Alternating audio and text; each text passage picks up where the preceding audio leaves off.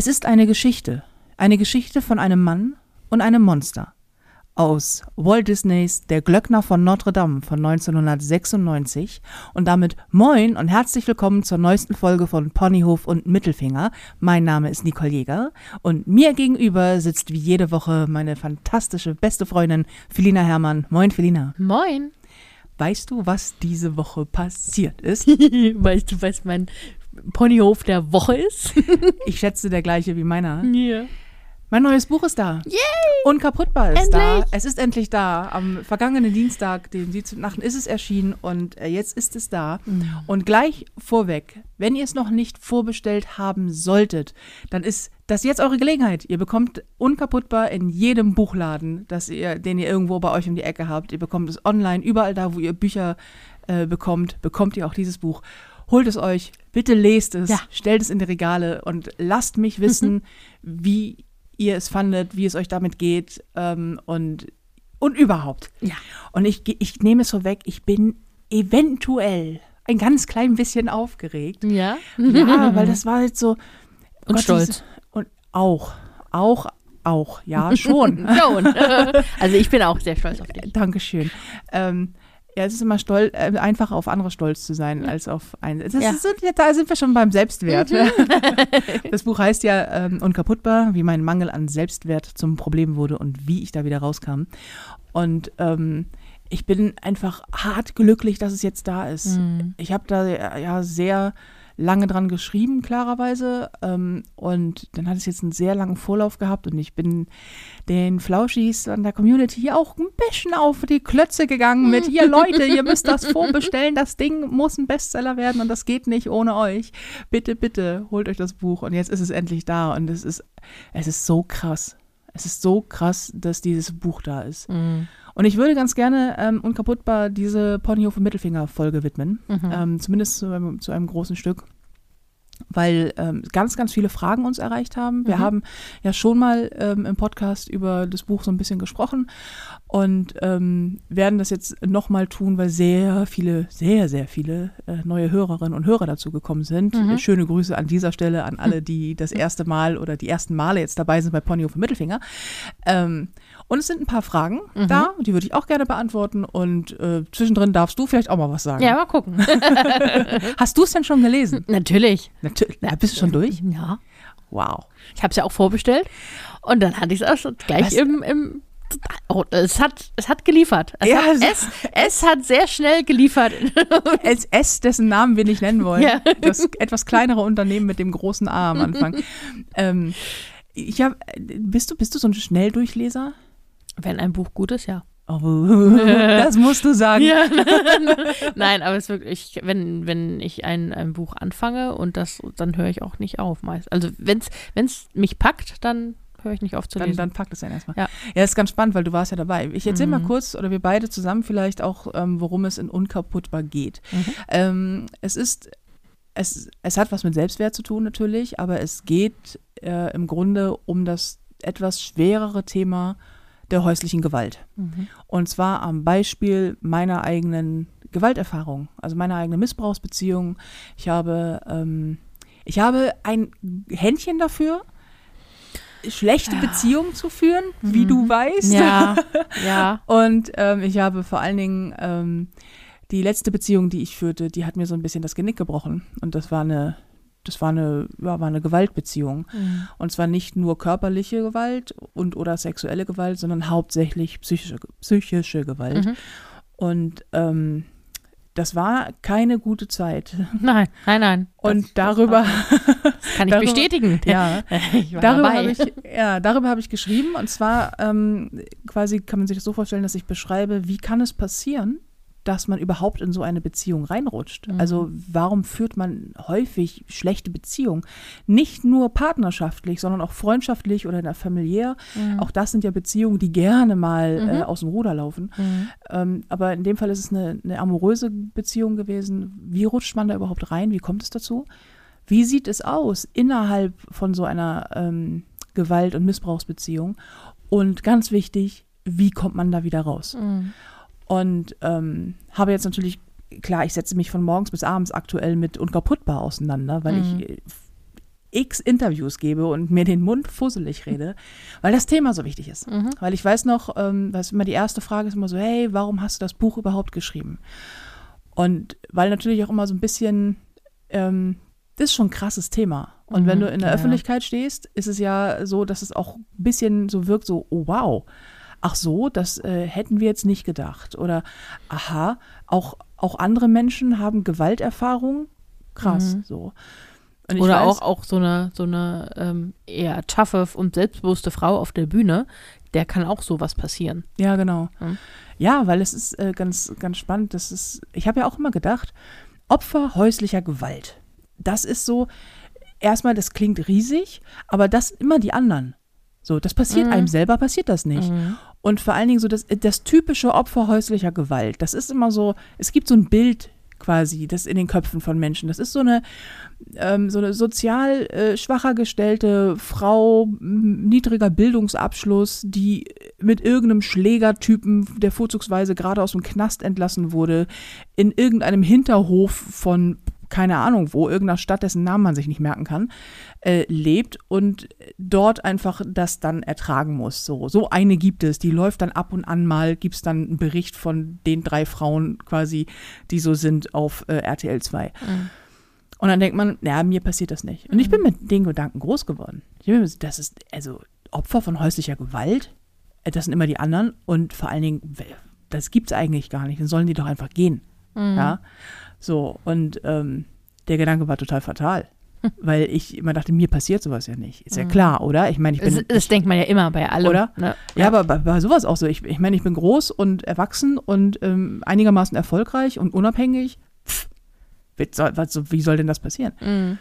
Bis du dann feststellst, erstens, ach du Scheiße, doch, genau das passiert gerade. Zum einen und zum anderen, ähm, äh, das typische Opfer häuslicher Gewalt, dieser Satz, das ist ein Märchen. Mhm. Es gibt kein typisches Opfer häuslicher Gewalt. Das Einzige, was Opfer häuslicher Gewalt in 97 Prozent aller Fälle gemeinsam haben, ist das Geschlecht. Mhm. Das typische Opfer häuslicher Gewalt sind Frauen. Mhm. Und nicht irgendeine bestimmte Art von Frau, sondern Frauen. Punkt. Alle, Punkt. Mhm. Alle Altersgruppen, alle äh, sozialen Schichten, alle Berufe, alle, alle ähm, religiösen Hintergründe und so weiter und so fort. Eine von vier Frauen wird Opfer häuslicher Gewalt. Und Gewalt in Partnerschaften gegen Frauen ist das weltweit am meisten verletzte Menschenrecht. Boom. Unglaublich. So, und ich habe ich hab in dieser Beziehung, ich bin da reingerutscht und können wir auch gleich ein bisschen drüber reden, aber habe ähm, da irgendwann gesessen und dachte, ich, wenn ich das jemals hier rausschaffe, dann schreibe ich darüber ein Buch. Nicht, weil ich denke, mein Gott, die ganze Welt muss meine Geschichte kennen, sondern weil ich damals auf dem Sofa saß in dieser Situation und wirklich am Ende dieser Beziehung hart am Ende war. Wir kommen gleich auch drauf, ein bisschen warum. Ähm, aber es wirklich, wirklich, wirklich schlimm war. Du warst ja auch die ganze Zeit dabei. Du kannst Mhm. es Ja, ich ich sehr bestätigen. bestätigen. Ja, ja. Man sieht auch deine Gesichtsgezüge entgleisen auch immer bei diesem Thema. So, du kannst einfach nicht mehr freundlich gucken. Nee, kann ich auch weiß, nicht. dass dich so hart aufregt. Aber ähm, und gedacht habe, wenn ich das jemals hier rausschaffe, schreibe ich ein, äh, schreibe ich deswegen ein Buch, weil ich mich so hart hilflos gefühlt habe und so so allein mit einer Thematik. Ähm, und das, obwohl ich gut aufgestellt bin und obwohl ich habe dich, ich habe, ich habe Freunde, ich habe Familien-Background und trotzdem fühlte ich mich so wahnsinnig isoliert und alleine in diesem Gefühl, in dieser, dieser Scham und Angst und so. Und ähm, ich dachte, das ist das beschissenste Gefühl der Welt, wenn du glaubst, du bist mit einem Problem, das derart groß ist, wie mein Partner ist gewalttätig, ähm, alleine. Und dachte so, das, das geht nicht. Wir müssen darüber sprechen. Wir müssen mehr über häusliche Gewalt sprechen, weil es ständig und überall passiert. Und weil wir nicht darüber reden, weil es so wahnsinnig tabuisiert ist und weil es auch immer gleich so, es ist immer ganz lustig, wenn ich gerade irgendwo stehe und Leute sagen, hey, du hast ja ein neues Buch rausgebracht, so auf irgendeiner Aftershow-Party. Und ich so, ja, habe ich, habe ich, ja. Und so, ey, klasse, und worum geht's? Dann sage ich, naja, es geht um äh, häusliche Gewalt, am Beispiel meiner eigenen äh, Missbrauchsbeziehung. Und dann ist es immer so, als hätte direkt gerade Hitler den Raum betreten und würde auf einem rosa Elefanten reitend sehr lasziv eine Banane essen. Und alle tun so, als würden sie das nicht sehen. Es ist immer sofort so, ähm, ja, puh, äh, was sage ich da jetzt zu? So, und ich denke immer so, nee, das ist das Problem. Das, diese Reaktion ist das Problem. Wir sind peinlich berührt, wir haben das Gefühl, ah, da kann man nicht drüber reden, das ist ja kein gutes Thema. Und dieser, dieser Podcast heißt Ponyhof und Mittelfinger. Und ich finde, der hat ja aus Gründen auch einen Namen, weil das Leben verdammt nochmal nicht immer nur Ponyhof ist. Und dieser Ex, ne? Der ist sowas von harten Mittelfinger, der Typ, ey. Sowas, ja. Man macht sich So ja viele kein Bild. Mittelfinger gibt es gar nicht auf der Welt. Aber echt, ey. Ja, und jetzt, äh, jetzt ist es da und ich hatte große Angst, es zu schreiben. Ich habe mir große Sorgen gemacht. Ich weiß, ich habe dir auch mit, damit dir quasi ein, eine Frikadelle ans Ohr gequatscht. weil ich mir dachte, das kannst du doch nicht bringen, kannst du nicht machen, kannst du nicht drüber schreiben, weiß ich nicht so. Ähm, und jetzt habe ich sehr, sehr darauf hingefiebert und auch gedacht, so, hm, mal gucken, wie es wird. Und festgestellt, oha, die Resonanz auf das Buch ist krass. Also erschreckend groß. Erstmal ist es wahnsinnig oft bestellt, vorbestellt und gekauft, ähm, wo ich schon dachte, oh, okay, wow. Ähm, Danke, danke an dieser Stelle mal, Flauschis, danke, ihr seid der Shit. So, ist unglaublich, wie viele hart, echt. Und die Reaktion darauf. Und ähm, das sind sehr, sehr, sehr viele. Und das ist eigentlich erstmal geil. Aber die meisten davon berichten selber, dass sie sagen, mir geht es gerade genauso oder mir erging es schon so oder ich befürchte, ich sitze auch in so einer Situation. Und du denkst so, oh nein, wir sind echt hart viele. Ja, weil es sind hart viele und irgendwie gefühlt jeder je, oder jede hat so ja, kenne ich. Hatte ich auch schon so. Hatte ich, hatte ich, ich habe mich seit ähm, aus einer zwölfjährigen Beziehung, äh, aus einer zwölfjährigen toxischen Beziehung ge, gelöst gerade erst oder äh, erzählen so von Sachen, wo ich denke, warum passiert das so vielen Frauen? Ist das, ist das, ist das unser Problem? Ist das ein Frauenproblem, dass wir, wir uns immer toxische Männer suchen? Oder sind alle Männer toxisch? Oder äh, was, was, was ist das? Das fragt man sich dann, ne? Nee, es sind natürlich nicht alle Männer toxisch. Nee, natürlich Ah, nicht. Natürlich aber nicht, Gott sei Dank nicht. Es ist auch zum Glück nicht jede Frau betroffen, aber es sind so unglaublich viele, dass es echt beängstigend Es ist. ist, es ist wirklich gruselig. Also Mhm. im, im Schnitt, wie gesagt, eine von vier Frauen, statistisch ohne Dunkelziffer. Mhm. Und jede Frau kennt mindestens eine weitere Frau, die Opfer häuslicher Gewalt ist. Mhm. Das heißt, jeder von uns kennt mindestens eine. Egal ob Mann oder Frau, jeder von uns kennt eine. Und man denkt so, das ist echt viel. Und ähm, ich glaube, das, das Thema ist natürlich groß und ich möchte jetzt auch nicht alles verraten, was im Buch steht, so, aber ähm, weil es, das geht auch gar nicht. Das ist einfach, da habe ich monatelang dran vorgearbeitet, da habe ich wochenlang dran geschrieben und da habe ich sehr viele Tränen geweint. Das werde ich gerade in Interviews immer gefragt. Wenn Leute das Buch gelesen haben, haben gesagt so, sagen Sie, als Sie das geschrieben haben, mussten Sie manchmal weinen? Und ich meine so, ach Gott, ich habe Rotz und Wasser geheult. Beim Einsprechen des Hörbuchs mussten wir, das ein, ein Kapitel ist dabei, es sind mehrere bei, die auch sehr, äh, mich auch zu Tränen rühren, aber eins ist dabei, da wirklich bei jedem dritten Satz musste ich quasi absetzen und sagen, können wir, können wir kurz eine Pause machen, ey, Emil, Flenn. Und das hörst du natürlich sonst. Und Mhm. Ja, nee, komm, machen wir nochmal. Es ist, es ist halt ein äh, sehr emotionales Buch und ähm, aber ein, das möchte ich mal vorwegnehmen, weil mir das so wichtig ist. Es ist sehr, sehr positiv. Ja. Es ist ein Buch, Ja. es ist kein Buch, es ist kein Gewaltbuch, Nein, es ist ein es- Buch über Liebe. Es wird, ja, es wird nicht explizit beschrieben irgendwie, so, sondern sehr feinfühlig und liebevoll. Ja. Und ähm, ich, als ich das geschrieben habe, beziehungsweise nein, als es mir damals passiert ist, ähm, als ich in dieser Beziehung lebte, ähm, da wusste ich nicht übrigens, dass das so wahnsinnig viele Frauen betrifft. Ich dachte tatsächlich, ich Trottel, ich, die sonst in ihrem Leben alles geschissen bekommt, bin halt dämlich genug, mir immer irgendwelche Bastarde als Typen zu suchen und die dann halt so sind. Und stelle fest, ja, nee, ich bin nicht die Einzige und übrigens, das liegt nicht an mir. Das ist so ein ganz, äh, ganz wichtiger Punkt. Und ich glaube, darüber schreibe ich in Unkaputtbar ganz viel, ähm, dass bei häuslicher Gewalt, die passiert, glaube ich, deswegen auch so häufig, weil wir so schlecht aufgeklärt sind über häusliche Gewalt. Weil wir ähm, zum Beispiel völlig ähm, völlig unterschätzen, welchen Faktor psychische Gewalt in Gewaltbeziehungen hat. Also wenn wir das Wort häusliche Gewalt hören, dann geht Mhm. immer im Kopf so ein Bild auf und dann geht man immer davon aus, alles klar, hier wird jemand geschlagen. Mhm. Ähm, oder irgendwas in die Richtung. Mhm. Ne? Aber es wird auf jeden Fall körperliche Ja, Gewalt ja. angewandt.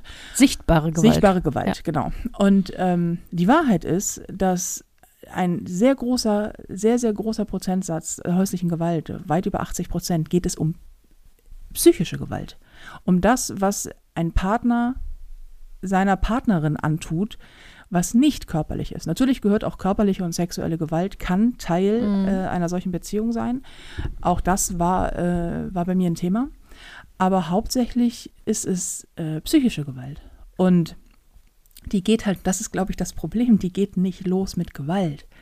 So, bei der Mhm. Gewaltbeziehung weiß ich nicht, ich habe so eine lustige Frage gestellt, auch, ähm, auch von unseren Flauschis hat das jemand gefragt, so, ja, ähm, gibt es irgendwas, woran man einen, einen gewalttätigen Partner erkennt? Auf Partys oder so. Und dann dachte ich so, das wäre ja geil. Das hat er auf der Stirn Das, tätowiert. das, das wäre ja geil, weißt du, wenn er so ein Schild um den Hals hätte, Mhm. so pass auf, wir haben jetzt sechs Wochen eine geile Zeit, danach wird's hart kacke. Ähm, weißt du Bescheid, Schätzchen? Dann denke ich so, alles klar, sag doch das Datum, dann bin ich bis dahin weg, Junge. ähm, weil natürlich nicht, natürlich erkennst du Täter nicht. Die tragen das Mhm. selten an der Tafel um den Hals mit sich rum. Ich finde, das sollten sie. Dann bist du gewarnt. Oder so einen großen Wackerstein. Und dann kann man ihn in den nächsten Fluss. Direkt Schubsen. am, direkt So, am also so- Fuß, oder? Ja, kann auch um Hals sein. Ja, genau, irgendwie sowas. Nein, natürlich, also damit geht's ja los. Du, ein, ein, ähm, du siehst es niemanden an. Hm. Du siehst auch Opfer häuslicher Gewalt nicht an, dass sie Opfer häuslicher Gewalt sind. Mhm. Ähm, das ist auch so ein wichtiger Punkt, weil ähm, Gewalt in Partnerschaften passiert halt hinter verschlossenen Türen Mhm. und wird auch als solches behandelt. Das geht uns als Gesellschaft nichts an. Und heute Mhm. denke ich so, mittlerweile sind wir mal eine von vier Frauen. Oh doch, das geht uns gesellschaftlich, aber hallo, geht uns das was an. So, und zwar die ganze Gesellschaft Mhm. und nicht nur die Betroffenen selber. Ähm, aber solche Beziehungen, und deswegen äh, stolpert man da auch rein, gehen ja nicht los mit, mit Gewalt. Es geht ja, du lernst dich nicht kennen und der ballert dir eine. Oder Mhm. der, du lernst ihn kennen, der ist gleich Kacke zu dir. Mhm. Dann, wenn das so wäre, wäre das ja in Anführungsstrichen schön, weil dann wäre es sofort wieder vorbei. Mhm. Gewalt, und das muss man immer wissen, dass das häusliche Gewalt beginnt nicht mit Gewalt. Sie beginnt immer mit der ganz, ganz großen Liebe. Mhm. Und ich habe diesen Mann so hart geliebt. Bis zum allerletzten Moment. Ich weiß Ja. noch, dass ich, als es dann irgendwann vorbei war, und das war wirklich ein schwerer Weg, als es dann irgendwann vorbei war, ich in der Küche saß, ähm, wirklich geweint habe wie ein Kind und zu dir gesagt habe, ich schäme mich unendlich dafür, dass ich es endlich geschafft habe, hier rauszukommen, aber dass ich ihn trotzdem so hart vermisse Mhm. dass ich diesen Bastard, der mir so viel angetan hat, auch noch vermisse. Auch das noch. So, Mhm. wie so ein, wie so ein, so ein Stockholm-Syndrom, weißt du, wenn Mhm. die Opfer von Erführ Entführern, die dann plötzlich irgendwie pro Entführer äh, Mhm. sind, so. Und ich dachte, wie kann denn das sein? Ich denke so, ja, weil ich den geliebt habe. Mhm. Vom ganzen Herzen ehrlich und aufrichtig bis zum bittersten Ende. Und ähm, das und auch mit der Hoffnung, dass es ja. doch noch besser wird wieder, dass es doch noch gut wird. das, das ist das, genau, das ist dieses, äh, das ist ja so eine der perfiden Aspekte von, von häuslicher Gewalt, dass sie am Anfang, also man muss wissen, häusliche Gewalt verläuft in, in Stufen. Vier Stufen gibt es insgesamt und die erste Stufe, es ist übrigens in allen Gewaltbeziehungen immer Mhm. das Gleiche, weil die laufen alle nach einem, nach einem gleichen Muster ab, was übrigens erschreckend ist. Dass man denkt, so, wenn es wenigstens individuell wäre, aber nein, die handeln alle gleich. Das gibt's unglaublich. So, und es geht immer los mit Love-Bombing. Also mit so, dein Partner liebt dich hart. So, und, oder zumindest lässt sich das glauben und Mhm. findet alles an dir toll. Und du bist Wahnsinn, bist, bist du die tollste Frau auf diesem Planeten oder was? Und, und dann auch noch mal mindestens mal mit Zucker oben drauf und alles an dir ist perfekt und keine Ahnung was. Und zwar auf eine Art, wo man hinterher denkt, eigentlich auch mittendrin auch, aber wenn man verknallt ist, ne? Mhm. Ja, dann also- siehst du das nicht. Weil verliebt sein ist ja, ja. schwachsinnig Ja. sein. Das ist ja das Gleiche irgendwie. Ähm, so, aber äh, dass du immer so denkst, das ist ein bisschen zu gut hier. Mhm. So, und aber das will man ja auch nicht wahrhaben, weil du kannst ja auch nicht sagen, also warum ich mich getrennt habe, er war einfach echt zu gut zu mir. Weißt du, das, Ja, ja. das kannst du ja auch nicht, ist ja auch Quatsch. So. Und ähm, damit geht es immer los. Du hast so ein ganz starkes emotionales Bonding. So, du hast so ganz ähm, weil man sich auf so vielen Ebenen kennenlernt und er auch mir das Gefühl gab, und das ist auch ganz typisch für solche Beziehungen, ähm, du weißt alles von deinem Partner und, und der hat auch seine Leichen im Keller, die er dir und nur dir mitteilt. Mhm. Und wir schaffen so eine so, so Partner in Crime mäßig. Mhm. Ähm, so wir, wir sind in allen Belangen ebenbürtig und können uns über alles sprechen und seht uns an, was wir für das tollste Paar der Welt sind. Mhm. So. Und irgendwann kommt in solchen Beziehungen der Moment, an dem das plötzlich kippt. Quasi wie auf so einer, wie so eine untergehende Eisscholle, die auf der einen Seite Übergewicht hat und Mhm. dann äh, kippt die so ins Meer.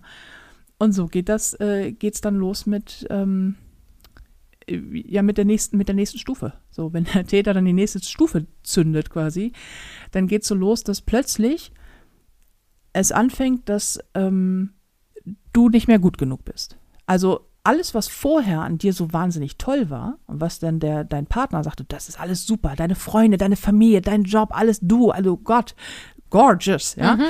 das wird plötzlich so sukzessive schlechter.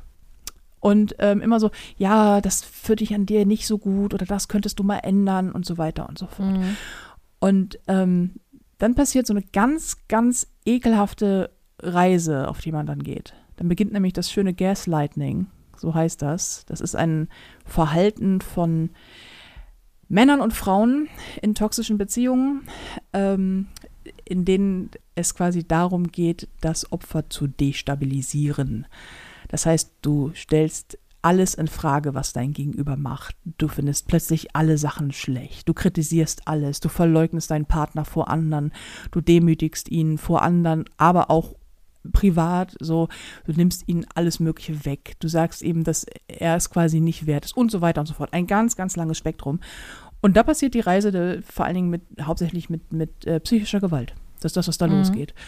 Und die ist arg.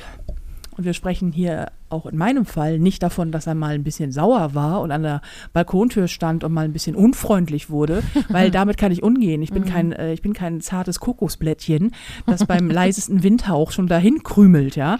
So echt nicht. ähm, aber es ist, äh, es wird, es, es wird immer schlimmer und am Anfang ist es perfide und bei mir endete es dann damit, dass, ähm, dass er quasi sagte, wenn du mich verlässt, bringe ich dich um. Mhm. Und diesen Satz hat er ganz am Anfang mal gebracht, wo ich dachte, ach komm, irgend so ein Macho-Spruch. So. Ist übrigens, ich werde nie wieder diesen Satz überhören. Mhm. Wenn mir jemals wieder ein Mann sagt, und sei es im Scherz, wenn du mich verlässt, ne, dann, dann weißt du schon, ne, dann breche ich dir die Beine, dann sieht er mich nie wieder. Weil es gibt Männer, die tun das. Ja, ja. Ich war fast fünf Jahre lang zusammen mit einem Mann, der mich hat glauben lassen, wenn du mich verlässt, bringe ich dich um.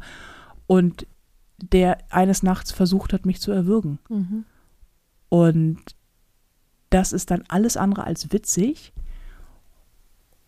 und auch nicht so richtig hilfreich dabei, keine Angst zu haben in der Beziehung. Mhm. Und man darf nicht vergessen, dass oftmals die Gewalt auch nach der Beziehung, wenn man es geschafft hat, rauszukommen, weitergehen kann. Also viele von den Männern, oder was heißt viele, aber einige machen es ja dann auch wirklich wahr und stalken und verfolgen dich und Ja. äh, tun, versuchen dir was anzutun. Ja, das ist, das ist genau, das, das ist ein Riesenpunkt äh, bei häuslicher Gewalt, weil es wird ja auch immer, ach, wenn du darüber sprichst, ne, wie ich jetzt in der Öffentlichkeit oder generell auch, Mhm. wenn du privat darüber sprichst, ist natürlich eine sich aufdrängende Frage. Und die habe ich im Buch sehr ausführlich ähm, beantwortet, weil sie kurz zu beantworten relativ schwierig ist, aber ich versuche es trotzdem mal.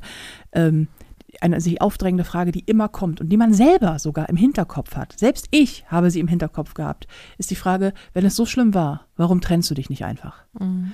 Und das ist sowohl die naheliegendste als auch die schlimmste Frage, die man einem Opfer stellen kann. Aus zwei bis drei Gründen. Das erste ist, wenn es einfach wäre, würde man sich trennen. Niemand, literally niemand auf diesem verdammten Planeten ist gerne in einer Gewaltbeziehung. Niemand fühlt sich gerne wie das letzte Stück Scheiße und niemand steht gerne morgens auf und denkt, oh mein Gott, hoffentlich geht heute alles gut, damit ich einigermaßen äh, heile ins Bett komme. Wirklich, lege ich meine Hand für ins Feuer, kein einziger. So, ähm, das ist das eine. Das andere ist, man unterschätzt bei häuslicher Gewalt den Faktor der Angst. Weil Opfer von häuslicher Gewalt haben meistens oder sehr, sehr, sehr häufig mit, leben die mit einer, mit einem, mit einer Bedrohungslage. Du wirst bedroht, dein Partner bedroht dich. Mhm. Ähm, existenziell, so halt mit, wenn, wenn du mich verlässt, dann verlierst du alles, so, oder wenn du Kinder da sind, dann so, ich nehme dir die Kinder weg, ich entziehe dir die Lebensgrundlage, du verlierst das Haus, du verlierst alles. Und körperlich. Wie in meinem Fall, weil mir kannst du nichts wegnehmen. So, das Geld bringe ich selber nach Hause, mein Job ist meiner, das hier ist mein Haus und auch ansonsten haben wir keine Kinder und nix. Ähm, das ging nicht, aber natürlich körperlich kannst du drohen Mhm. und bedrohlich sein und werden und sehr, sehr zermürbend. Und ich glaube, das ist das richtige Wort dafür. Also zermürbend, so Psychoterror Mhm. betreiben die ganze Zeit. Und diese Angst, dass der Partner dir was antut, die ist ja total begründet. In 70 Prozent aller Fälle von häuslicher Gewalt passieren äh, Mord, also passiert Mord und Totschlag, ähm, nachdem sich das Opfer getrennt hat. Mhm. Das heißt, das Opfer trennt sich und danach wird es noch schlimmer als in der Beziehung selber schon. Und das, diesen Fakt, das weiß man, wenn man in so einer Beziehung ist. Man weiß es, man, man, man, man spürt es, der Partner lässt es einen wissen. Und ähm, da musst du erstmal hingehen können. Weil diese, so eine Beziehung raubt dir ja alles. Also du bist, ich war ja, ich mein Gott, ich war irgendwann, ich war ein Wrack, du weißt es selber. Ja. Ein, Wirklich ein Wrack. So. ich weiß doch, dass dieses Thema nicht unangenehm ist. Auch du immer so halb am Explodieren bist, weil du den Bastard natürlich hasst ohne Ende. Ohne Ende. Zu Recht. Mhm. So. Ähm, und äh, so, aber das, das, das, ist ein, das ist ein ganz starker Punkt. Also Opfer können nicht mal eben so gehen. Und, und das ist, das versuche ich mal kurz zu erklären, weil das sowohl spannend als auch echt perfide ist. Das, was bei häuslicher Gewalt passiert, ist ein Phänomen, das nennt sich Täter-Opfer-Umkehr. Das heißt, der Täter, also der, der dir Gewalt antut, tut die ganze Zeit so, als wäre er das Opfer Mhm. und du bist der Bösewicht, der ihm das Leben schwer macht. Das ist, man kann es immer gut sehen bei Männern, die Frauen schlagen, die gerne mal sagen, naja, aber du hast mich auch dazu gebracht. Ja, ja. Aber du hast ja auch irgendwas gemacht. Ja. Die Generation unserer Eltern sind übrigens die Generation, die gerne auch mal sagt, naja, sie muss ja irgendwas gemacht haben, sonst hätte er sie nicht gehauen. Mhm. Großer Punkt, warum es so schwer ist, sich zu trennen, weil es immer diese Annahme gibt, auch in dieser so, warum hast du dich nicht einfach getrennt? Immer diese Annahme, das Opfer hätte ja gehen können, es ist nicht gegangen, also hat es das verdient. Mhm. Das ist das ist so übel, dass mich das wütend macht. Dieses Argument macht mich so wütend. Du hättest ja gehen können und bist es nicht geblieben. Naja, dann, dann ist es halt so passiert. Weil das immer bedeutet, das Opfer ist selber schuld im Grunde. Mhm. Und an dieser Stelle, und das muss ich sagen, und vielleicht werde ich es noch dreimal sagen heute, dass niemals ist ein Opfer selber schuld. Niemals. Gewalt ist etwas, das dir angetan wird. Das passiert dir. Dafür tust du nichts. Es gibt keinen Grund für Gewalt. Es gibt keinen Grund für psychische, körperliche oder sexuelle Gewalt. Es gibt dafür keine Entschuldigung und es gibt dafür auch keine Erklärung. Und man muss auch nicht sich beide Seiten angehört haben, weil vielleicht hat der Täter ja einen Grund gehabt, Mhm. Ja, in seiner Na, Kindheit. Ne? Ganz sicher hat eine Sch Ja. ja. ist mir alles scheißegal. Ja. Es gibt keinen Grund, schlecht zu sein zu seinem Partner. Und zwar diese Art von Schlechtsein, Gewalt. Ich meine jetzt nicht, jeder von uns ist mal ein Arsch, jeder von Mhm. uns ist mal verletzend, ist mal ungerecht, ist genervt. Das ist alles nicht das, was ich meine. Mhm. Das, was ich meine, ist, wenn du alles tust, dass es deinem Partner möglichst beschissen geht. Das, also wenn du ihm Gewalt antust, psychische Gewalt, körperliche Gewalt, ähm, das, dafür gibt es keine Rechtfertigung. Da gibt es auch keine zwei Meinungen zu und zwei Seiten, die man sich anhören muss und vielleicht bist du selbst. Nein, Opfer sind niemals selber schuld. Und nur weil der Täter sich hinstellt und sagt, na ja, aber weil du so bist, wie du bist, kann ich nicht anders. Ja, oh mein Gott, erzähl doch nicht. So, Das ist halt auch Gasli Gaslighting, ne? das ist Das Haupt, ist, das ist, also das ist ja. genau das. Dieses, eigentlich bist du ja selbst schuld, dass du, ähm, dass ich dich schlagen muss oder dass ich dich so behandeln muss. Weil, ich meine, guck dich doch mal an. Guck doch mal an, was du für ein Mensch bist, ne? Mhm. Und das, das, das finde ich so schlimm. Das ist dieses, das macht einen noch viel fertiger, als ähm, wenn du geprügelt wirst. Also nicht, dass Prügeln schlimmer ist. Es ist keine Aufwägung von, welche Gewalt ist schlimmer. Ne? Aber egal ob, ähm, ob äh, physische Gewalt oder sexuelle Gewalt, psychische Gewalt ist immer auch eine Komponente davon. Ist Das immer die ist, Hauptkomponente. Ist, ne, es ist immer die Genau. Hauptkomponente, weil wenn du Boxer werden ja nicht ähm, irgendwie traumatisiert, nur weil sie im Ring eine gezimmert bekommen. Nee, Ne? Also, das ist das, wahrscheinlich nicht. das, also, okay, vielleicht Hirntraum, aber das ist was anderes. ähm, aber das, äh, das ist ja diese psychische Komponente. Das ist die Sache, die, das sich bedroht fühlen, Angst haben und vor allem von einem Menschen, das, die, die Gewalt von einem Menschen ausgeht, dem du eigentlich vertraut hast. Ja, das ist ähm, genau und das ist das, wie du schon sagst, das ist dieses, ähm, das ist der Kern von Gaslighting, ist, dass man das Opfer glauben lässt, es wäre Schuld. Das Opfer hat 100% alleinige Schuld aus Sicht des Täters und ähm, ist für alles verantwortlich und alles, was Schlechte passiert, was dem Opfer passiert, denn dem Täter passiert ja nichts, das alles Schlechte, was dem Opfer passiert, ist deswegen gerechtfertigt, weil das Opfer es ja selber provoziert hat. Und eigentlich der Täter ist, der dem eigentlichen Täter, also der, des, der sich als Opfer darstellt, äh, der das Leben ja so schwer macht. Das ist das, was Gaslighting macht. Es macht aus dir, der, dem du Gewalt erfährst, jemanden, der sich dafür rechtfertigen muss, warum er eigentlich so ein gemeiner Mensch ist. Und das klingt, wenn man es so erklärt, ähm, an dieser Stelle würde ich empfehlen, lest es im Buch nach. Da habe ich sehr viele Seiten drauf verwendet, das auch ganz liebevoll auch zu erklären, damit man das versteht. Ja, weil psychische Gewalt, das ist so hart zu beschreiben. Ich habe, das ist ja auch, das macht ja die Schwierigkeit aus. Es ist ja nicht justiziabel. Du kannst es nicht zur Anzeige bringen. Das ist ja abgefahren. So, das, das muss sich übrigens irgendwann mal ändern. Aber es ist natürlich auch schwer, weil woran machst du es fest? So. Ähm, aber weil klar, Morddrohung, das ist wieder was Handfestes, in Anführungsstrichen. Da weißt du, okay, klar. Aber äh, bei diesem ganzen Das Gaslighting-Ding. ist ja auch so unterschwellig. Ne? Das ist ja, Total. das ist ein, man, man schiebt sozusagen ein Gefühl unter, das ähm, man gar nicht haben möchte oder oder auch gar nicht haben muss. Weil, weil es einfach ja nicht der Wahrheit entspricht, dass man jetzt ein schlechter Mensch ist und es verdient hat, sondern es wird halt immer so unterschwellig suggeriert, zwischen den Zeilen, manchmal, manchmal direkter. Ähm, und das, das, das macht halt was mit der Psyche, ne? Das ist so ein, so ein langsames Zermürben und sich ständig hinterfragen. Ja, genau. Und es, weil es so ein, weil es so eine, so eine extreme Kontinuität hat. Der Partner macht das jeden Tag. Es ist jeden Tag in allem, was du machst, äh, herrscht plötzlich Unsicherheit. Ähm, äh, bei mir war das irgendwann so, dass jedes Wort, das ich sagte, auf einer Goldwaage lag. Ich musste immer abwägen, sage ich das oder sage ich das nicht? Mache ich das oder mache ich das nicht?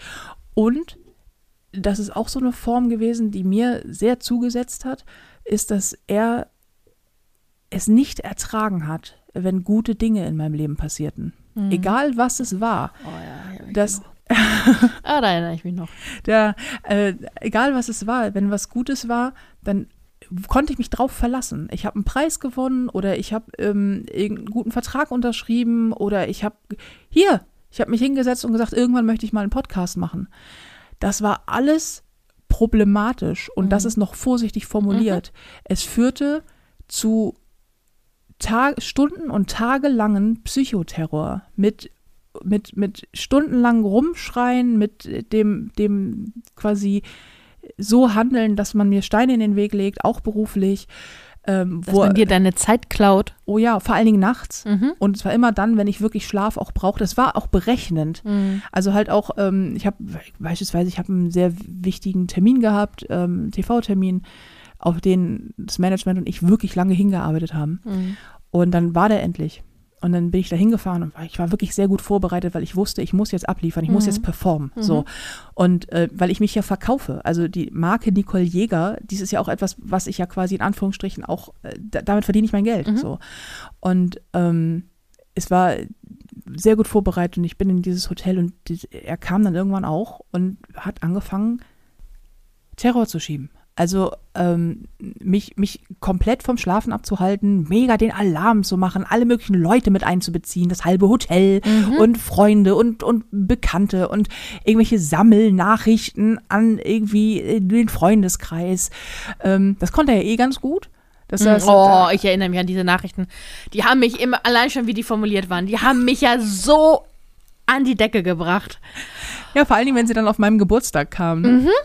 Das war ja irgendwie, das ist auch so ein Thema, das dann auf meinem Geburtstag Schluss machte, weil, weil der Grund war, dass ich ihm sagte, ich bin nicht bereit, mit jemandem zusammenzuziehen in eine zwei bis drei Zimmerwohnung, wo wir uns gegenseitig nach kürzester Zeit tierisch auf den Sack gehen, weil das nicht ich bin. Ich Mhm. weiß das. Ich habe das schon mehrfach in meinem Leben versucht und das wird nichts.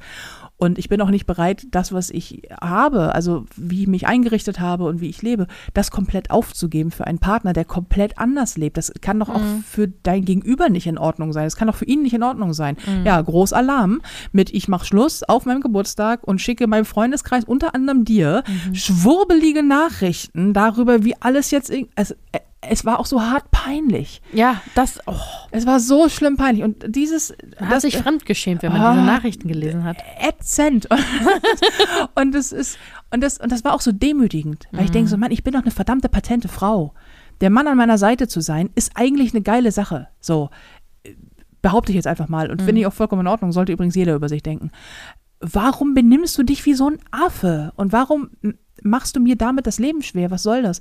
Und er dann tatsächlich da in dem Termin, und das ist nur ein Beispiel von sehr, sehr, sehr vielen Beispielen in fast fünf Jahren Beziehung, einfach äh, dafür gesorgt hat die ganze Zeit, dass er, dass es nur um ihn ging, ich keinen Schlaf hatte und ich am nächsten Tag ähm, in diesen Termin gegangen bin. Ich habe trotzdem gut performt, es Ja. ging alles gut, es war alles super, aber er die ganze Zeit diesen diesen Terror schob. Und es ist leider ganz schwer zu beschreiben. Du weißt genau, was ich meine, weil Ja. du dabei warst. Ähm, aber es ist so nach außen hin so schwer zu erklären, warum das so schlimm ist. So und warum man nicht mal eben sagen kann, ja Gott, dann gehe ich halt schlafen. Weil das nicht geht, wenn jemand neben deinem Bett steht und dich anschreit, Ja. zum Beispiel. Ja. Also das funktioniert nicht. Ich, vielleicht kann man das, das ein bisschen vergleichen. Ähm, frisch gebackene Eltern, die auch konstant ohne Schlaf aufkommen müssen. Immer schreit jemand. Und ähm, sie wissen nie genau, was los ist, warum es gerade brüllt. Und sind aber haben, sind auch, das ist, also das ist das, was ich am ehesten vielleicht begreiflich machen kann für Leute, die das äh, Kinder haben. Ja. Ähm, nur, dass halt die Komponente dabei ist, also die, die Gewaltkomponente nicht dabei ist, sondern dieses, es ist aber dieses konstante Beschallung. Ähm, das ist auch, das ist ja auch ein Folter, eine Du- Foltermethode, ne? Konstante ja, Beschallung, ja. kein Schlaf. Ähm, am besten ist es noch kalt. Äh, so, ne? Das, das Ja. sind so. Ja, also in, äh, getreu dem Motto, nicht alles, was hinkt, ist ein Vergleich. Also Kinder zu bekommen, ist nicht wie in einer Gewaltbeziehung leben. Nein. Nur kurz, ich wollte nur kurz, bevor wir dann den nächsten Shitstorm ernten. ja, ja, ja. Aber nicht, ich weiß, ich weiß, was du meinst. Und das ist, ähm, das Problem ist dieses, diese Mischung aus ähm, starker Bedrohlichkeit, Mhm. psychischem Terror und dass man seinen Partner liebt. So bescheuert das klingt. Aber Liebe ist halt auch ein schwieriges Gefühl. Das ist nicht nur schön. Es ist sehr bindend und sehr verbindlich auch. Und ähm, wenn dein Partner durch dieses Gaslighting die ganze Zeit damit beschäftigt ist, dir zu sagen, du pass auf, am Anfang unserer Beziehung war es doch so wahnsinnig schön. Du warst unglaublich glücklich und ich war unglaublich glücklich. Aber jetzt bin ich unglücklich. Und das liegt an dir. Du machst es, dass es für uns beide nicht mehr gut ist. Ändere das, ändere dich und spiele nach meinen Regeln, dann kann es wieder so schön sein wie damals. Und man glaubt das am Anfang. Man glaubt es und man glaubt es sehr lange. Und ich, ich, ich total, weil ich natürlich so ein, ich bin sehr, ich bin jemand, der sehr hart liebt. Wenn ich liebe, dann richtig dolle. So, das in Freundschaften auch. Ja, das ist bei uns ja auch nicht anders. So, das ist ja auch nicht, dass hier mal eben so eine halbe Freundschaft ist, sondern es ist all in. Und so bin ich in Beziehungen, äh, in amorösen Beziehungen auch. Ich gehe voll rein und ich investiere in diesen Menschen sehr, sehr viel. Und damit meine ich nicht Geld, das auch, aber das ist irrelevant, sondern Emotion, Zeit, ähm, Vor allem in- Zeit. vor allem Zeit, Intimität. Mhm. Und ähm, äh, das, äh, ich möchte, dass es diesen Menschen gut geht. Ich möchte sowieso, das ist ja, ich bin ja prädestiniert für solche Beziehungen, Mhm. weil es mich glücklich macht, andere Menschen glücklich zu machen. Ich bin Stand-up-Comedian. ich verdiene mein Geld damit, andere Menschen zum Lachen zu bringen, weil ich immer hoffe, dass es das ein ganz klein bisschen besser macht, zumindest für die Zeit, wo man lacht. Ich gehe darin auf, Menschen glücklich zu machen. Das ist, ich, ich mache das nicht nur gerne, ich brauche das auch für mich. Es gibt mir unglaublich viel wenn Menschen lachen, wenn es ihnen gut geht, wenn sie mich anlächeln, wenn sie sich beschenkt fühlen oder wahrgenommen fühlen. ich bin so ein Mensch. So. Und ich gebe gerne und ich gebe gerne viel. Und ähm, ich, wenn ausgerechnet der Mann, den du mehr liebst als alles andere auf diesem Planeten, dir sagt, ich bin unglücklich und dass ich das bin, das liegt an dir, dann ist es nicht so, dass ich mich hinstelle und sage, äh, das kann ja nicht sein. Ich bin ja so toll, das kann auf gar keinen Fall sein. Sondern natürlich hinterfrage ich erstmal mich. Mhm. Natürlich hinterfrage, hinterfrage meine Wenigkeit und mein extrem beschissenes Selbstwertgefühl an einigen Stellen, nicht an allen, aber an einigen, in amorösen Partnerschaften gerne mal. Hinterfragt das nicht, sondern sagt, okay, das muss stimmen. Dann gucke ich mal. Und dann geht es los, und das ist auch ein Teil von Gaslighting. Das, dieses Gewaltbeziehungen bestehen ja darin, dass dein Partner die Macht haben möchte. Und zwar nicht ein bisschen und auch nicht ab und an und auch nicht im Konsent, sondern 100% aller Macht. 100% deiner Zeit und 100% all dessen, was du zu geben hast. Und selbst wenn du in der Lage wärest, 100% zu geben, würde es nicht reichen. Das ist es ja, ne? Es reicht Ja, nie. es reicht nie. Ist Narzisstische Menschen, narzisstische Partner sind wie ein Fass ohne Boden. Die wollen, dass du alles von dir da reinschüttest und trotzdem ist nicht mal der Boden bedeckt. Mhm. Weil, äh, weil, weil, das, weil das einfach so ein, so, ein, so ein gestörtes Verhältnis ist. Und das war bei ihm auch so. Ähm, er hat auch, er wollte jede, er wollte die ganze Zeit alles an meiner Zeit haben. Es war ja plötzlich alles zu viel. Wenn du dich erinnerst, du warst auf jeden Fall, du bist ja sein Feindbild Number One gewesen. ähm, du, aber generell auch Freunde, Arbeit, jeder Mann, mit dem ich irgendwie was zu tun hatte in meinem Leben, also Freunde, Management und so, wenn in der, in der, am Horizont nur ein männliches Wesen stand, war das ja schon ein Problem. So. Und ähm, quasi meine, meine, meine Arbeit war tierisch, war plötzlich ein Problem. Wir sind auf Partys gegangen. Plötzlich Oh. stand er da. Plötzlich stand er da und hat dich ganz romantisch abgeholt. Ja, voll romantisch. Oder uns. Ja, oder wir sind in Urlaub gefahren. Und er hat über GPS das Auto getrackt und Yay. wusste daher die ganze Zeit, wenn sich dann auch der Wagen bewegte und war Mhm. jeden Tag so, ich komme jetzt rum, ich komme jetzt rum und hol dich ab. Mir langt das jetzt, dass du irgendwie weg bist und so. Mhm. Und ich denke so, ich bin eine erwachsene Frau. Nicht mal meine Eltern hatten mir so viel zu sagen, äh, als ich älter war als zwölf, wie du jetzt glaubst, es äh, haben zu können. Und das ist so, das war halt schlimm. Es war, es war, es, ich kann es leider, der Podcast ist zu kurz, um es zu beschreiben, aber es war schlimm. Es war schlimm genug, ähm, dass ich irgendwann hier saß und er mich anbrüllte und ich unterm Katzenkörbchen ein Messer in der Hand hatte, Mhm. weil ich dachte, der bringt mich um. Wenn er die Gelegenheit bekommt, bringt er mich um. Und das war kein, ich bin kein ängstlicher Mensch. Ich bin kein, ich bin niemand, der sich bedroht fühlt, mal ebenso. Ich bin Mhm. 1,77 Meter groß und genauso breit und ich bin die Tochter meiner Eltern, die mich mit einem starken Rückgrat und relativ viel Furchtlosigkeit erzogen haben. Ähm, ich ja, es ist nicht so, dass ich da sitze und mich von irgendeinem Typen bedroht fühle. Aber wenn jemand bedrohlich wird und dir das Gefühl gibt, es langt ein Fehltritt, und wie dieser Fehltritt aussieht, das suche ich mir übrigens jeden Tag aufs Neue, äh, aufs Neue raus. Du kannst dich ja nicht mehr auf was verlassen, weil die Regeln, die er montags aufstellte, die galten ja dienstags nicht mehr, wenn es ihm nicht passte. Äh, Die zermürben dich. Und wenn man ein Bild davon haben möchte, muss man sich angucken, wie es, wie es endete. So. Also wie es, wie, wie ich, wie ich, wie es mir ging. Mhm. Und ähm, dass ich äh, heute habe ich auf beiden Ohren Tinnitus, weil ich äh, Hörstürze hatte durch die in der Beziehung, durch die Beziehung, durch diesen Stress in dieser Beziehung. Ähm, und ich kenne mich mit Stress aus. Ich toure, ja. ich weiß, was Stress ist. Und ich habe kein Problem mit positivem Stress, überhaupt nicht. Ich arbeite gerne, gerne hart, gerne viel.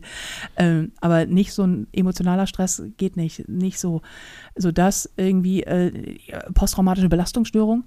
Ja, ich habe am Anfang ja auch gesagt, sag mal, habe ich das Stockholm-Syndrom? Wie verhalte ich mich denn hier? So, aber ja, Züge in die Richtung mit Sicherheit. Ich bin Panikattacken entwickelt, eine Angststörung entwickelt. Ich habe angefangen, wieder Fingernägel zu, äh, zu, zu, zu knabbern. Ich habe, ähm, was ich das letzte Mal in meiner Jugend getan habe, so, ich habe aufgehört zu essen. Ich habe ähm, Ja, das war sehr- über, über Wochen, du erinnerst dich, also ich komme Ja. gleich vorbei und fütter dich. Ähm, es gab kaum noch Schlaf und, und, und, und, und. Ich war am Ende dieser Beziehung ein Wrack. Mhm. Und dann trennst du dich und dann legt der Bastard nochmal richtig los. Ne? Mhm. Und das ist einfach das Krasse an solchen Beziehungen. So, dass ich von dem Moment, wo klar war, ich muss hier raus aus dieser Beziehung, bis zu dem Moment, wo es wirklich dann passiert ist, Mhm. vergingen ja noch mal fast zwei Jahre. Mhm. Und ähm, darüber habe ich ein Buch geschrieben. und das ist, das Thema ist hart und es ist, ähm, es ist an, ein, an vielen Stellen nicht leicht. Aber ich habe es versprochen an alle, die es lesen. Es ist ganz, ganz liebevoll. Es ist nicht, es ist kein Gewaltbuch. Das Buch selber ist auch nicht gewalttätig. Man sitzt da nicht und fühlt sich geohrfeigt. Man fühlt sich wahrscheinlich eher umarmt. Zumindest sagen mir das alle, die es bisher gelesen haben Mhm. sagen alle, Mensch, das ist, ähm, ich habe, ein paar haben auch ein Tränchen verdrückt, Mhm. so, aber sagen, dass es, ähm, ich spreche mit sehr viel Liebe über das Thema, weil es auch das ist, was ich am Ende des Tages empfunden habe. Liebe. Mhm. Liebe für den Mann, Liebe für das Leben an sich. Woran es mangelt, war halt Liebe für mich. Ne? Mhm. Und ähm, das ist das, was, warum es auch diesen schönen Untertitel hat, also dieses, äh, wie mein Mangel an Selbstwert zum Problem wurde und wie ich da wieder rauskam. Weil ähm, das, was mich da rausgeholt hat, hauptsächlich, war Arbeit daran, dass ich es wert bin, ein Leben zu führen, in dem man gut zu mir ist.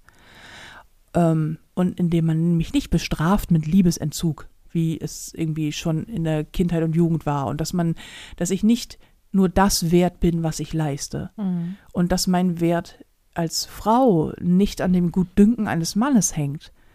Ähm, und generell, dass, dass, dass ich bin liebenswürdig. Also ich Mhm. bin es wert, dass man mich liebt. Und ich, ich irgendwann mal festgestellt habe, so, dass da, da mangelt es so ein bisschen. Also ich finde mich ganz cool und so, alles toll und ich kann auch ein bisschen was und ähm, bin auch einigermaßen talentiert und so, alles schicki. Aber so im Privaten, da bin ich gerne mal so, dass ich ein bisschen zu viel rausgebe. Mhm. Ich neige dazu, mich auszuverkaufen. So wie so auf so einem Grabbeltisch irgendwie. Und ähm, ja, da, daran arbeite ich übrigens hart. Ja, und ich unterstütze dich auch, wo ich kann. ja, aber es ist immer so, das ist immer so die Annahme, ne? Die so kommen, so, naja, aber wenn du hier das, das beruflich machst und dir geht es einigermaßen gut und dann, äh, du bist doch relativ tough, dann, dann hast du auch ein gutes Selbstwertgefühl. Und ich denke so, ja, wenn das mal so einfach wäre, ne? Das, das ist halt auch, Menschen dürfen, ich weiß nicht, ob dann Selbstbewusstsein und Selbstwert ähm, durcheinander geworfen wird, weil ähm, ja. man kann unglaublich selbstbewusst sein, man kann total tough sein, aber sich trotzdem fühlen, als hätte man das alles nicht verdient, als wäre man es, hätte man es, ähm, ja, als wäre man es nicht wert, dass gute Dinge passieren, dass man erfolgreich ist, egal jetzt in welcher Beziehung, ähm, ob jetzt in einer Beziehung oder in der Karriere. Ähm, und äh, du, du kannst ja, ich, ich wette, da draußen gibt es ähm, unglaublich erfolgreiche Frauen, ähm, also neben dir, ähm, die, die riesige Konzerne mit eiserner Hand führen und wenn sie nach Hause kommen, werden sie von ihrem Mann geschlagen. Also, also das ist also ja. einfach, das, das eine hat mit dem anderen nichts zu tun. Das hat, es heißt auch nicht, dass die Frau ähm, nicht stark genug ist oder nicht tough ist, sondern es gibt einfach einen ein, ein Aspekt in dem, in dem Leben oder in der Frau oder in dem Menschen, ähm, der äh, immer hinterfragt, ob das wirklich alles äh, so richtig läuft. Also im Sinne von, habe ich das wirklich verdient? Ähm, kann ich das wirklich? Oder tue ich einfach nur, als wäre ich gut und äh, habe Glück, dass ich damit durchkomme? Und ähm, dann hast du zu Hause einen Partner, der das die, genau in diese Kerbe reinschlägt, immer wieder, subtil oder weniger subtil, Mhm. und dir sagt, äh, nee, das, was du bist, das ist alles nur Fassade. Äh, wer du wirklich bist, ist dieses kleine Häuflein Elend, was ich hier gerade zusammengeschlagen habe. Genau. Verbal oder physisch oder wie auch immer. Ja. Ne? Und dieses, du bist, du bist nichts ohne mich. Es gibt ein Wort für das, was du gerade beschreibst. Dieses Gefühl, egal wie erfolgreich man ist, man hätte es eigentlich nicht verdient, weil eigentlich kann man nichts. Nennt sich Imposter-Syndrom oder im Deutschen das Hochstapler-Syndrom. Was nicht bedeutet, dass diese Menschen, die das empfinden, Hochstapler sind, Mhm. sondern dass sie immer das Gefühl haben, egal was ich mache, es langt nie. Und wenn ich Erfolg habe, also wenn ich, wenn ich keinen Erfolg habe und wenn ich scheitere, dann ist es meine Schuld. Aber Mhm. wenn ich Erfolg habe, dann ist das ein Versehen Mhm. Dann ist das nur Glück oder so. Ähm, Oder weil die anderen nicht merken, dass ich eigentlich nichts kann. dass sie eigentlich Ja, nichts kann, genau. Genau. Das ist totaler Quatsch, aber äh, es ist sehr, sehr weit verbreitet. Es ist gerade unter Frauen sehr weit verbreitet, unter Männern gibt es das aber auch häufig, aber es ist so typisch bei Frauen. Ähm, und ich habe das auch. Ich habe überraschenderweise, ich habe auch über das Imposter-Syndrom gesprochen, weil das wichtig ist. Also dieses Hochstarter-Syndrom, dieses ich, ich, ich bin es nicht, ich bin es nicht wert. Mhm. Das ist ja auch das. Ich bin es nicht wert, so viel zu verdienen, so, so erfolgreich zu sein, so, so toll zu sein, so schön zu sein, so fantastische Kinder zu haben. Dieses, ich, ich, ich bin das nicht wert. Und ich habe zu diesem Thema von einer Frau ähm, einen TED-Talk gesehen, unglaublich spannend, die sagte, äh, ist Amerikanerin Mhm. und die führt ein börsennotiertes Unternehmen Mhm. und ist mehrere Millionen schwer, die sie auch jedes Jahr nach Hause bringt. Das ist, die ist so eine hart krasse Businessfrau. Genau das, was du gerade beschrieben Mhm. hast. Die ist so tough. Ich meine, die, die führt so ein Unternehmen. Und das Mhm. ist ein, wirklich ein Großkonzern, ja. Mhm. So. Und äh, geht nach Hause und wird zu Hause von ihrem Mann mit einer Waffe bedroht. Mhm. Und ähm, in der Hochzeitsnacht irgendwie verhauen und keine Ahnung was. Und geht am nächsten Morgen, überdeckt das und geht am nächsten Morgen wieder zur Arbeit. Und ähm, die auch beschreibt, das Schlimme waren nie die blauen Flecken. Es war immer der psychische Faktor. Mhm. Und ähm, da dachte ich, als ich das gesehen habe, dachte ich auch so, guck mal, ey, die, der geht's auch so. Und wenn du einmal darüber gestolpert bist, wie vielen Frauen es so geht, kannst du nicht mehr weggucken. Mhm. Auch deswegen habe ich äh, unkaputtbar geschrieben, weil ich dachte, ich hätte damals jemanden gebraucht, der mir sagt, du bist nicht alleine, du wirst gesehen, glaub mir das, ähm, du wirst auch gehört und es gibt Menschen, denen geht's genauso. Und es gibt auch Menschen, die haben das schon geschafft. Und du schaffst das auch irgendwie. Das ist scheiße und das wird hart und das ist wirklich teilweise unerträglich schlimm und du wirst Todesangst haben vielleicht. Aber du kommst da raus und danach wartet das verdammt nochmal beste Leben, das es Mhm. zu leben gibt. Mhm. Aber dafür musst du da erstmal hin. Ich hatte das nicht. Und ähm, dachte, der, auch ein Grund, warum ich dann unkaputtbar geschrieben habe, weil ich dachte, ich mag, also die, dieses, dieses, dieses Gefühl dieser absoluten Hilflosigkeit, das ist so zerstörend. Und da hilft auch, da hilft auch die noch so beste Freundschaft nicht, wenn du selber nicht in der Lage bist, dich mitzuteilen. Mhm. Und dieses, dieses Gefühl, so, ähm, ja, so, so gelähmt zu sein und so, so einsam, Mhm. das, das fand ich so, das war für mich das Allerschlimmste. Das war, das, das war weil, weil du denkst so, da ist, du, du wohnst hier und da ist ein, steht ein Monster in deinem Wohnzimmer. Da, Mhm. da, steht ein, da steht ein Monster in deinem Wohnzimmer und liegt in deinem Bett und du hast es selber dahin gebeten. Mhm. Du hast selber gesagt, du hast die Tür aufgemacht. Du Mhm. hast ihn reingelassen. So. Wie kommst du denn da wieder raus? Und wer hört dir noch zu? Und, und wie, wie erkläre ich denn etwas, das ich selber kaum verstehe? Das war alles so, das war so krass und es hat mich sehr geprägt. Dieser, diese Momente haben mich auch sehr geprägt. Und ich habe gedacht, ich, ich muss darüber schreiben, damit, selbst wenn nur eine einzige dann das liest und sagt, okay, ich bin nicht alleine und ich bin nicht bescheuert. Vielleicht kriege ich es hin Mhm. dann ist alles richtig an diesem Buch. Und ich habe ähm, angefangen, so bin ich da rausgekommen dann später. Unter anderem, ich habe viel darüber geschrieben, ihr könnt es lesen. ähm, und bitte tut es auch. Ich habe ähm, ich habe vor allen Dingen angefangen, darüber zu sprechen. Mhm. Und Kommunikation ist so unendlich wichtig. Egal auf welche Art, ob du was liest oder ob du dir, ob du was googelst oder so. Du musst erstmal feststellen, dass das, was du erlebst, Gewalt ist Mhm. dass du da rausgehen darfst und auch rausgehen musst, dass du nicht schuld bist und Schuld hast und dass das, was du empfindest, nämlich diese Scham, ähm, weil, oh Gott, habe ich mich geschämt.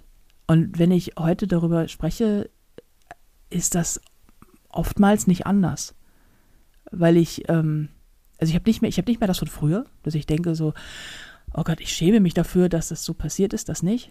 Aber ich denke heute selber häufig noch, ich hätte es gern früher geschafft. Mhm. Ich ärgere mich, dass dieser Bastard so viel Raum in meinem Leben eingenommen hat. Diese, diese Wurst von einem Mann. Weil wenn du das, dieses, natürlich habe ich das auch, wie alle es haben. Da guckst du irgendwie mit ein bisschen Abstand drauf und guckst auf den Typen und denkst so, "Äh, wer bist du denn? So. Und denkst du, du, du echt? So, und das war aber auch mal, das war ja auch mein Antrieb damals, dass ich gedacht habe, nee, nee, nee, pass mal auf. Ich habe mich aus dem Rollstuhl rausgekämpft, ich habe mich von meinem verdammt hohen Gewicht runtergekämpft, ich habe mich von allem möglichen Scheiß weggekämpft, ich bin irgendwie auf die Bühne, ich schreibe Bücher und so weiter und so fort. Ich habe mich da all, alleine m, hingearbeitet, Mhm. nach und nach. Das war nicht er. Der kam nämlich irgendwann ganz am Ende, so, bis, so und als, das- als es das alles schon gab. als es alles schon gab, genau. Es hat mit ihm gar nichts zu tun Mhm. gehabt. Und er kommt jetzt und zwingt mich in die Knie. Hm. Und ich dachte, nee, Digga. Also das, dieser Punkt kam irgendwann. Ich dachte, nee, nee, nee, nee. Ich weiß noch nicht, wie ich hier rauskomme. Und wie ich es am Ende geschafft habe, das lest ihr in Unkaputtbar bitte, weil das ist ein bisschen länger, es zu Mhm. erklären. Ähm, aber ich weiß noch nicht, wie ich da rauskomme und ich weiß auch nicht, wie lange das dauert. Aber verdammte Scheiße, ich muss hier raus und Mhm. ich werde es hier auch rausschaffen. Und du kriegst mich nicht klein.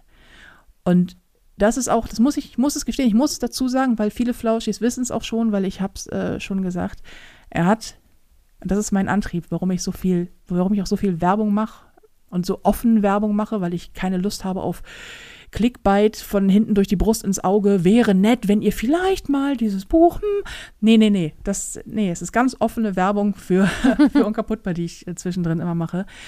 Weil er gesagt hat, ähm, als ich irgendwann mal gesagt habe, es war noch, äh, damit da war das, da war es mit das Buch noch gar nicht klar, dass ich es Mhm. schreiben werde, aber ich habe irgendwann gesagt, ich schreibe irgendwann mal wieder ein neues Buch so. Und dann meinte er, ähm, worum es geht. Und dann habe ich gesagt, das sage ich ihm nicht. So habe ich ihm auch nicht Mhm. gesagt. Natürlich nicht. Nee. Und ähm, da meinte er, meinte er so, ja, gut, dass du mich hast. So, weil ähm, wenn du mich nicht hättest, würdest du, also ohne mich bist du nichts. Und äh, ohne ihn wäre es ja quasi gar nicht möglich für mich, ein erfolgreiches Buch zu schreiben.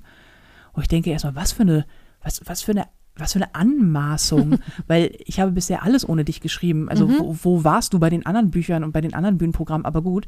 Ähm, und dass er sagt, dieses irgendwie, sollte ich dich eines Tages verlassen, das war ja sein Satz, sollte ich dich eines Tages verlassen, ähm, dann wirst du sehen, wie sehr du scheitern wirst. Und ich habe mich dann irgendwann, als das dann durch war und ich das Buch geschrieben habe, habe ich mich hingesetzt und dachte so, hm, nee, nee, nee, nee, wir machen das so, Digga.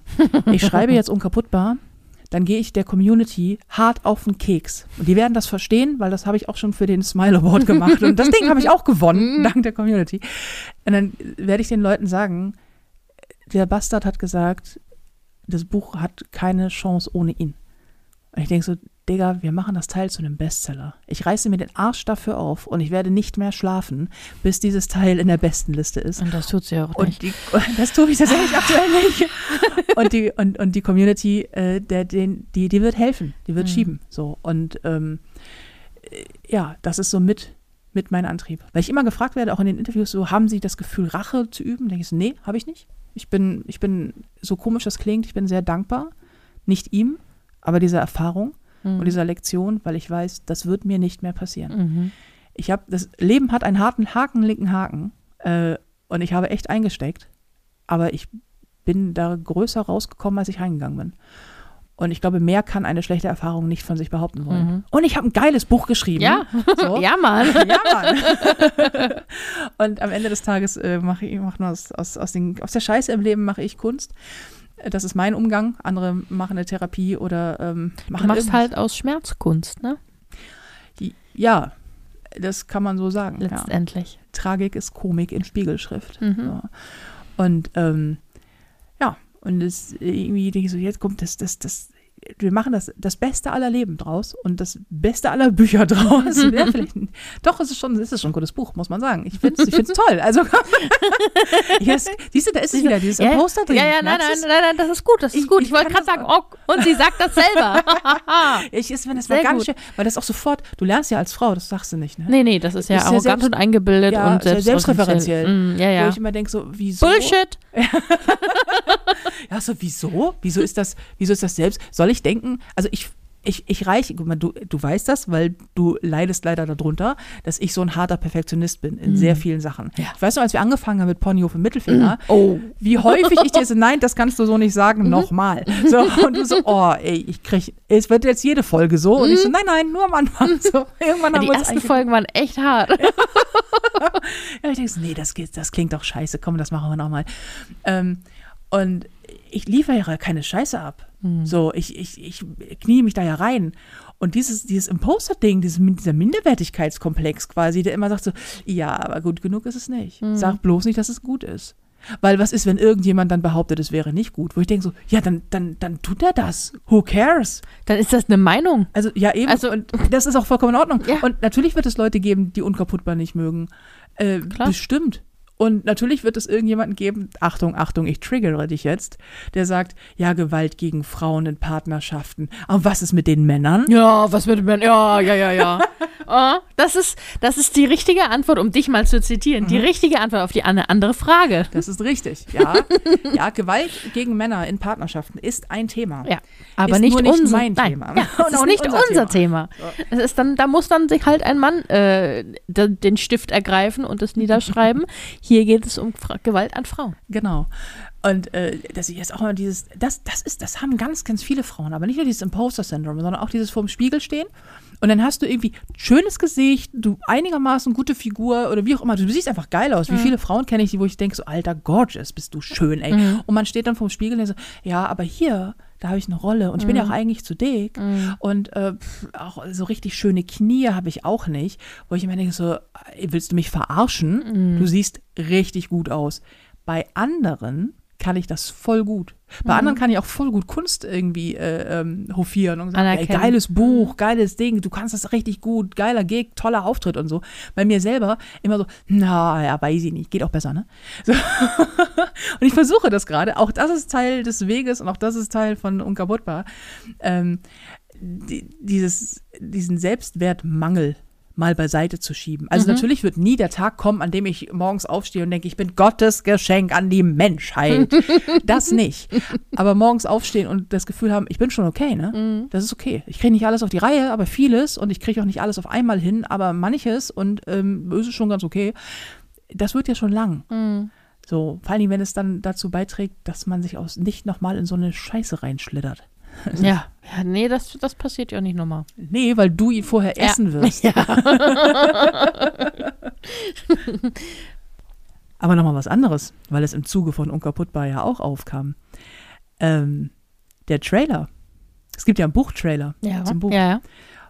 Und ich habe ja das allererste Mal öffentlich außerhalb von der Bühne die Perücke abgenommen. Hm. Die Reaktion. Die Reaktion. Oh mein Gott, die Reaktion.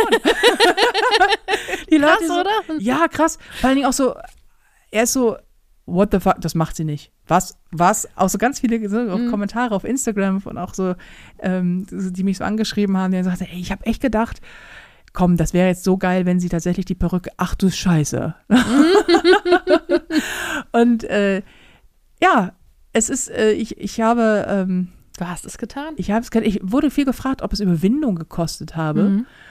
Und ich dachte, ja, ja, natürlich, Mhm. weil ich finde mich, ähm, also ich habe nicht die schönsten Haare der Welt, so, Mhm. aber ähm, ja, hatte es, hat Überwindung gekostet. Aber ich habe das gemacht, weil zum einen, zum einen nervt es mich, ständig Perücke tragen zu müssen und zum anderen würde ich gerne, ähm, ich, ich, ich, wenn ich hier auf dem Sofa sitze, Mhm. bei ganz normalen Shit und denke, komm, lass mal Social Media irgendwas machen, da sehe ich nicht immer aus wie aus dem Ei gepellt. Da sehe ich eher aus wie, als hätte mir ein Ei, jemand ein Ei an den Kopf geworfen. weißt du? Es hat jemand ein Ei auf deinen Kopf gelegt. Und ich ja. bin es, ich bin es so, ich bin es so leid. Ähm, also das kommt, glaube ich, auch ein bisschen durch die ganze Thematik mit unkaputtbar. Ich habe kein großes Interesse daran, ständig zu gefallen. Mhm. Weil ich denke, wenn du, wenn du Lust hast, mir zu folgen, weil du die Inhalte gut findest, weil du mich irgendwie gut findest, weil du das, was ich sage, gut findest, unterstützt, ähm, oder du, wie Hater es machen, du folgst mir, weil du mich scheiße findest, Hm. dann wird es nichts daran ändern, ob ich eine Perücke trage oder nicht, zumal Mhm. ja sowieso klar ist, dass ich eine Perücke trage. Also den meisten ist es klar. Ähm, und ich, es, dieses, auch ein Punkt von Selbstwert, dass ich denke, naja, so sehe ich aber aus. Das Mhm. bin übrigens ich. Und Mhm. egal welche Farbe meine Haare haben oder welche Länge oder wie schön das aussieht oder nicht, ändert ja nichts daran, dass das, was ich mache, ist, das ist, was ich mache. Mhm. Ähm, zugegeben, das hat ein paar Jahre jetzt gedauert, aber es war für mich ein großer Schritt und ich habe ihn gemacht, weil ich dachte, ich möchte, ich möchte, unkaputtbar ist so ehrlich, ich möchte auch in letzter Konsequenz, was das angeht, ähm, quasi mich emotional ehrlich äh, nackt zeigen. Ich weiß nicht, weißt du, was ich meine? Ja, Also ja. ich möchte halt, ich möchte, ich, ich möchte ich möchte sagen, dass das Geheimnis, das ich mit mir rumtrage, nicht meine scheiß Haare waren, Mhm. sondern Das hast du ja auch nie ähm, verheimlicht. Ja. Da, du warst ja da eigentlich immer ehrlich und hast gesagt, ja, äh, ich, das ist eine Perücke, Leute. Sind die Haare, die nehme ich nachher hinter der Bühne wieder ab. So, von daher, es ist jetzt nur noch mal ein, ein deutlicheres äh, Zeigen. So. es ist, es ist, es ist konsequent. ja. glaube ich. Es ist konsequent. Und übrigens, ich werde für alle, die sich jetzt fragen, ja, ich trage weiterhin Perücke. Äh, vor allen Dingen, wenn ich irgendwas im Fernsehen mache, weil das ist Teil, das ist auch Teil von mir. Also Mhm. nicht nur Perücke abnehmen, sondern auch Perücke tragen. Mhm. Ich habe mir beispielsweise, das jetzt, ja, hier, jetzt können wir es ja sagen.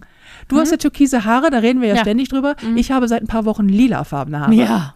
Ich habe mir, das weißt du aber noch gar nicht, ich habe mir gestern zwei äh, Perücken bestellt in genau der Farbe, die meine Haare gerade haben. Oh, so, geil. ein- so ein geiles dunkles Lila. Uh. Und denk so, so, ich, äh, ich, ich habe so Bock auch. Ach, es ist auch ein bisschen, ehrlich, komm jetzt ein Mädchenkram, ne? Aber es, ich habe mich, ich hab mich sehr hart aus einer scheiß Beziehung rausgekämpft. Was machen Frauen als erstes?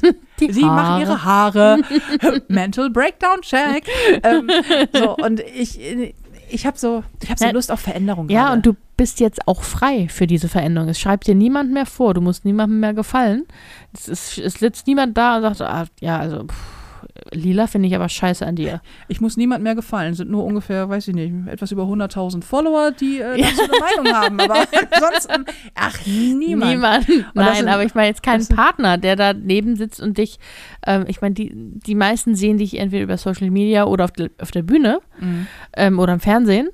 Aber ähm, der Partner, der neben dir auf der Couch sitzt, sieht dich ja ein bisschen öfter.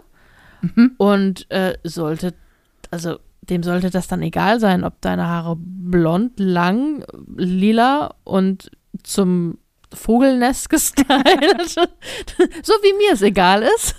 Und ähm, dich dabei unterstützen und sagen, ja cool, soll ich dir die Haare färben? Ja, genau, das so, das wäre gut.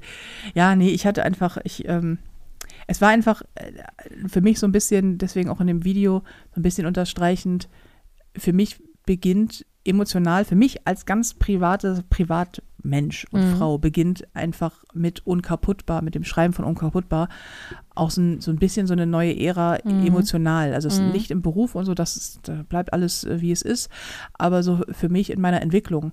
Und dazu gehört auch, dass ich, ähm, dass ich mich auch nicht vor mir selber verstecken mag. So. Mhm. Und ich verstecke mich mit Perücken nicht, gar nicht. Aber ich dachte, komm, ich zeige euch mal, wie es aussieht ohne. Dann wisst ihr jetzt auch Bescheid. Und jetzt sind die Haare übrigens lila. Und ja, wir machen demnächst mal ein Bild. so. Ähm, ich werde, das würde ich gerne, die Frage würde ich dich gerne beantworten lassen, weil wenn ich, von meiner Warte aus ist es ganz schwer, das zu tun. Ähm, ich werde ganz häufig gerade gefragt, in Interviews, aber auch von den Flauschis, die mit Fragen kommen, für wen ist das Buch? Du hast es gelesen, du hast es dir mehrfach anhören müssen, weil ich dir alles auch noch vorgelesen habe.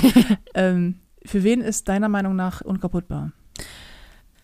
Ich finde letztendlich für jeden, für Betroffene, die selbst betroffen sind, auch für, also ne, die auch Opfer häuslicher Gewalt sind oder überhaupt Gewalt ähm, und sich allein gefühlt haben wie du und nicht wussten, dass es so viele andere auch gibt und dass sie nicht die Hoffnung verlieren, dass es, dass sie es da auch rausschaffen, aber auch für Leute wie mich, also Unbeteiligte, die jetzt nicht in einer Gewaltbeziehung sind, aber jemanden kennen, um auch das, ähm, auch den Blick zu schärfen, so, weil ich, wenn ich jetzt so drüber nachdenke, durch, durch die Erfahrung, die ich ähm, durch dich gemacht habe damit, ähm, musste ich auch vor, ähm, feststellen, dass ich andere Leute in solchen Beziehungen kenne, die sich dessen auch gar nicht unbedingt bewusst sind, so, Mhm. ne, sondern glauben, das sind normale Streitigkeiten, normale Konflikte.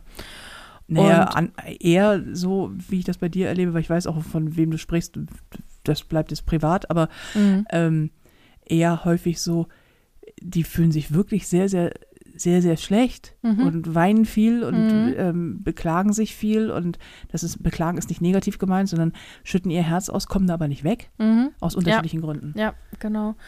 Und ähm, ich äh, hoffe halt, dass solche Menschen auch äh, das Buch lesen und so einen Impuls bekommen.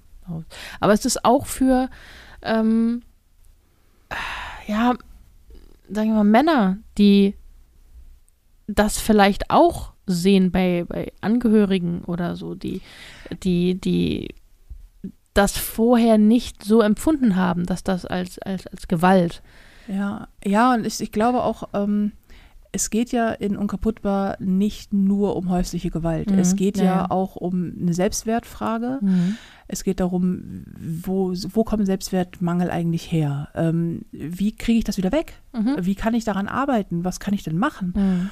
Ähm, und auch toxische Beziehungen sprechen wir, das haben wir am Anfang schon gesagt, nicht nur in Partnerschaften, sondern halt auch in, ähm, in Familien. So, Mhm, wie häufig ja, hat man toxische Beziehungen zu seinen eigenen Eltern Ja. oder Großeltern? Ich, Mhm. hatte, ich hatte eine wahnsinnig toxische Oma, Mhm. so, ähm, die, die einfach äh, wirklich nicht gerade sehr nett war, Mhm. eine davon. So, oder ähm, toxische Freundschaften, Mhm. die es auch sehr häufig Ja. gibt. Oder was, was Männer sehr häufig erleben, spannenderweise, ist so toxische Beziehungen am Arbeitsplatz. Mhm. Frauen erleben das auch. Mhm. So jetzt abgesehen von Mobbing, aber Ja. dieses ganze unterschwellige, Mhm. bösartige. Ähm, und das sind alles die gleichen Muster. Mhm. Die verlaufen ja alles, sind alles die gleichen Muster, sind alles die gleichen. Ähm, Täter verhalten sich immer gleich. Mhm. Und darum geht es halt auch in Unkaputtbar. Und ich habe es ganz süß, ähm, ein paar Flauschis haben geschrieben und haben gesagt so, hey, wie schaut's aus? Ähm, ich selber habe damit keine Erfahrung, würdest du gerne lesen, würde es aber meiner Freundin schenken, weil ich glaube, die ist unglücklich in ihrer Beziehung. Findest Mhm. du das anmaßend oder Mhm. meinst du, das ist komisch? Und ich kann aus meiner Sicht nur sagen, ich kenne natürlich alle eure Freundinnen nicht. Mhm. Aber mir hat es damals, als ich in so einer in der Situation war und als es mir so wahnsinnig beschissen damit ging, extrem geholfen, anzufangen, darüber zu lesen.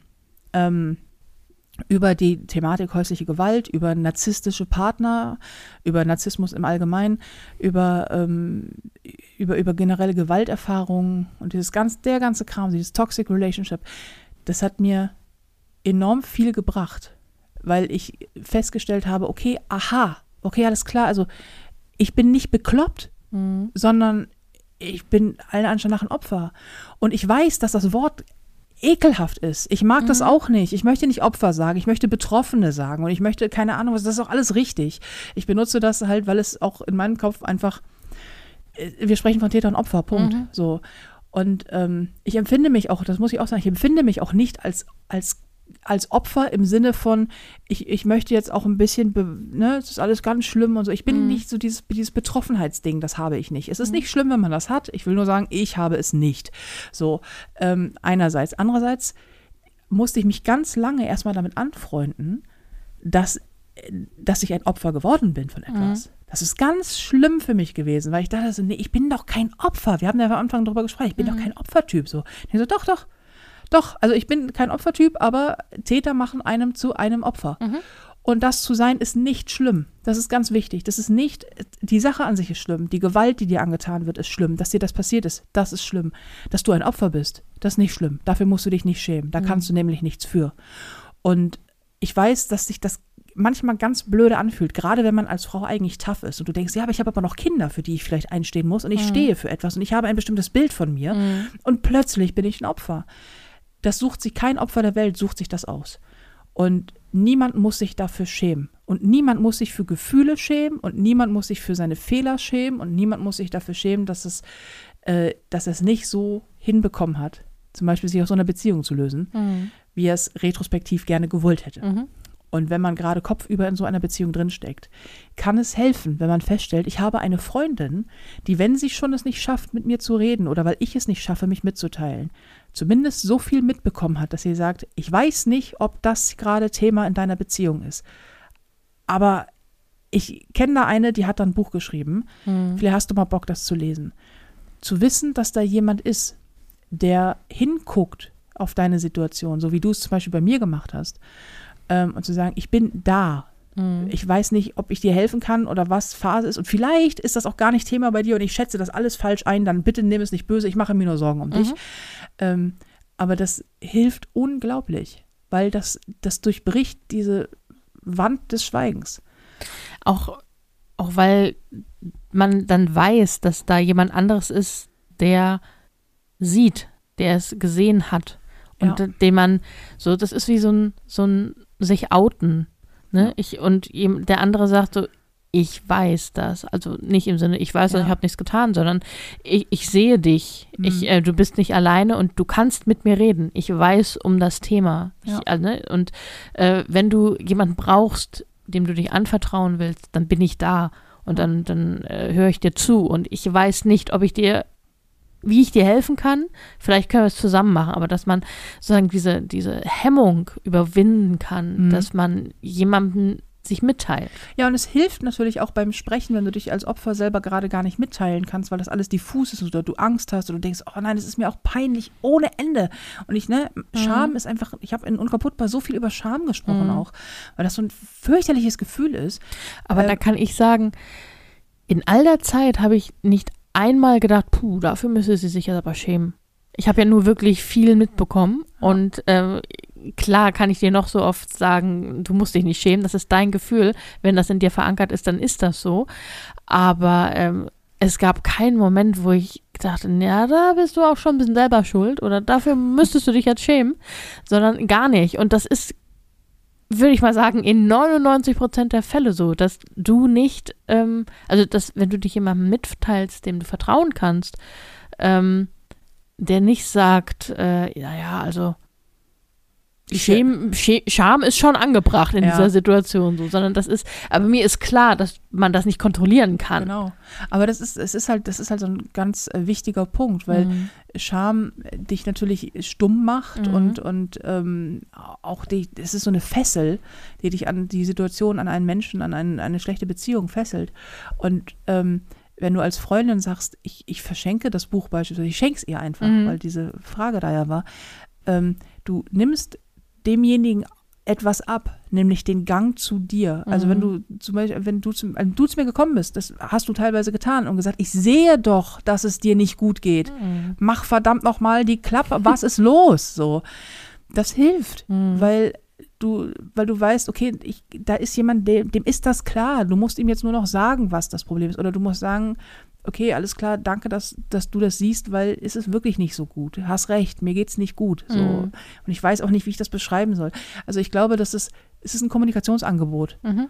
Und ähm, das ist, glaube ich, generell nicht schlecht. Und mhm. generell, das, damit würde ich dann auch gerne abschließen, Unkaputtbar ist ein sanftes, weiches Buch über Liebe. Und zwar der ganz großen Liebe zu mir selber und der zum Leben und auch der Liebe zu einem Mann. Mhm. Und der Magic Superpower von guten Emotionen. Und es ist ein Buch über Hoffnung und ein, ein Buch über Mut und ein Buch darüber, dass man auch manchmal versagt.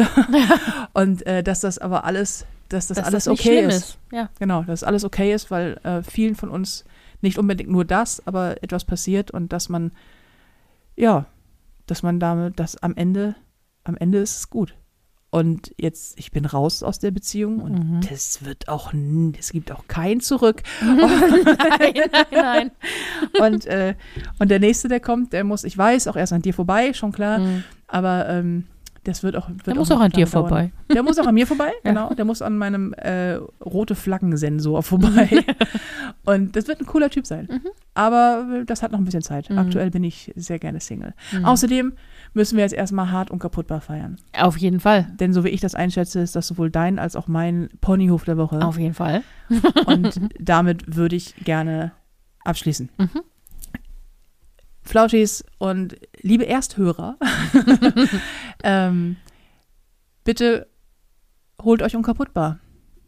Bitte, ja, bitte Fall. holt, bitte Gut. besorgt euch mein Buch. Buy it, buy äh, it, buy it, buy it, buy it. äh, lest es und, und äh, fühlt es und fühlt euch umarmt und äh, geliebt und gesehen und wahrgenommen und einfach ähm, wisset, dass selbst wenn man kopfüber in der größten Scheiße hängt, man aus fast allem rauskommt. Mhm. Ich weiß, wovon ich spreche. Mhm. Und am Ende eines solchen, einer solchen Odyssee wartet das Beste aller Leben. Mhm. Man ist es sich halt nur noch schuldig, das dann auch zu leben.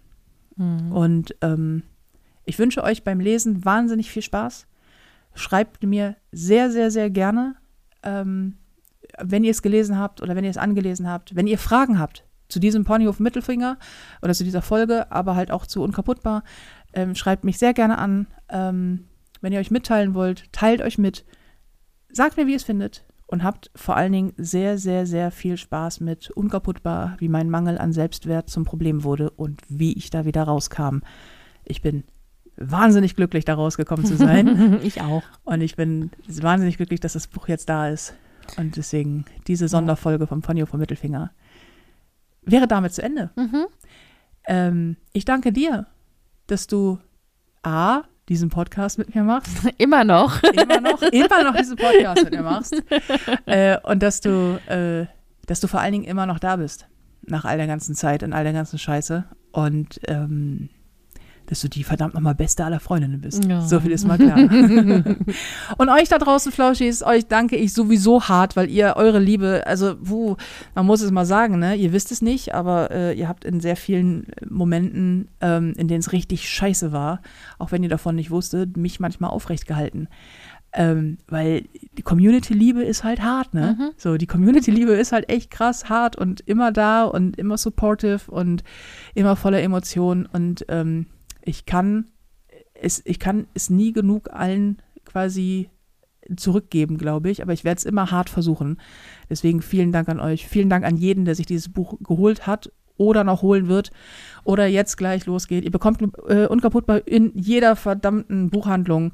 Jede kann es euch bestellen, wenn sie es nicht da haben. Es steht in allen Buchhandlungen überall rum. Ähm, ihr bekommt es online, ihr bekommt es bei Amazon, ihr bekommt es überall, wo man Bücher beziehen kann. Ansonsten fragt Felina, wollte ich gerade sagen, die kennt sich mit Büchern aus. Und äh, ja, danke. Danke für euch. Danke, dass ihr, äh, dass ihr auch diesen, diesen Weg auch mitgeht. Und das Krasse ist, ich habe am Anfang gedacht, wenn ich das Thema aufmache, dann verliere ich erstmal ganz, ganz viele Leute, die bisher mit am Start waren. Und was ist passiert? Die Followerzahl wurde nur größer. Und ich denke so, meine Fresse, wenn man sich mal früher trauen würde, weißt du, wenn man nicht immer Angst hätte vor irgendwelchen Sachen, wäre manchmal einfacher. Mhm. Unkaputtbar. Ist da. Ich sag. Lass es uns es hart ist, feiern. Auf jeden Fall. Feucht fröhlich. Feuchtfröhlich. Damit war es das mit Ponyhof Mittelfinger für diese Woche. Ihr hört äh, uns jeden Donnerstag äh, überall da, wo ihr Podcast hören könnt. Und auch in dieser Sonderfolge enden wir hart weird. Möchtest du diesmal enden? Nein? Nein, nein, nein, nein, nein, nein, nein. Ich überlasse dir gerne das erste Wort, äh, das Dank. letzte Wort. Ah, Siehst du, siehst du, ich bin dafür nicht geeignet. Nee, ich merke schon. Sprechen ist nicht so meins. Wir wünschen euch vom ganzen Herzen, dass ihr eine mächtig gute Zeit habt und jetzt einen schönen Abend, einen guten Morgen, ein schönes nahendes Wochenende, eine tolle Restwoche, eine- einen tollen Wochenstart oder äh, verdammt gute Mittagspause. Was auch immer ihr gerade macht, wo auch immer ihr gerade seid ähm, und was auch immer für ein Tag gerade ist, wenn nicht gerade Donnerstag ist, dann lasst es euch verdammt nochmal gut gehen, weil ihr es Mhm. alle verdient habt. Ja. Wir hören uns nächste Woche wieder Auf jeden Fall. und das wird hart gut. Tschüss! Tschüss.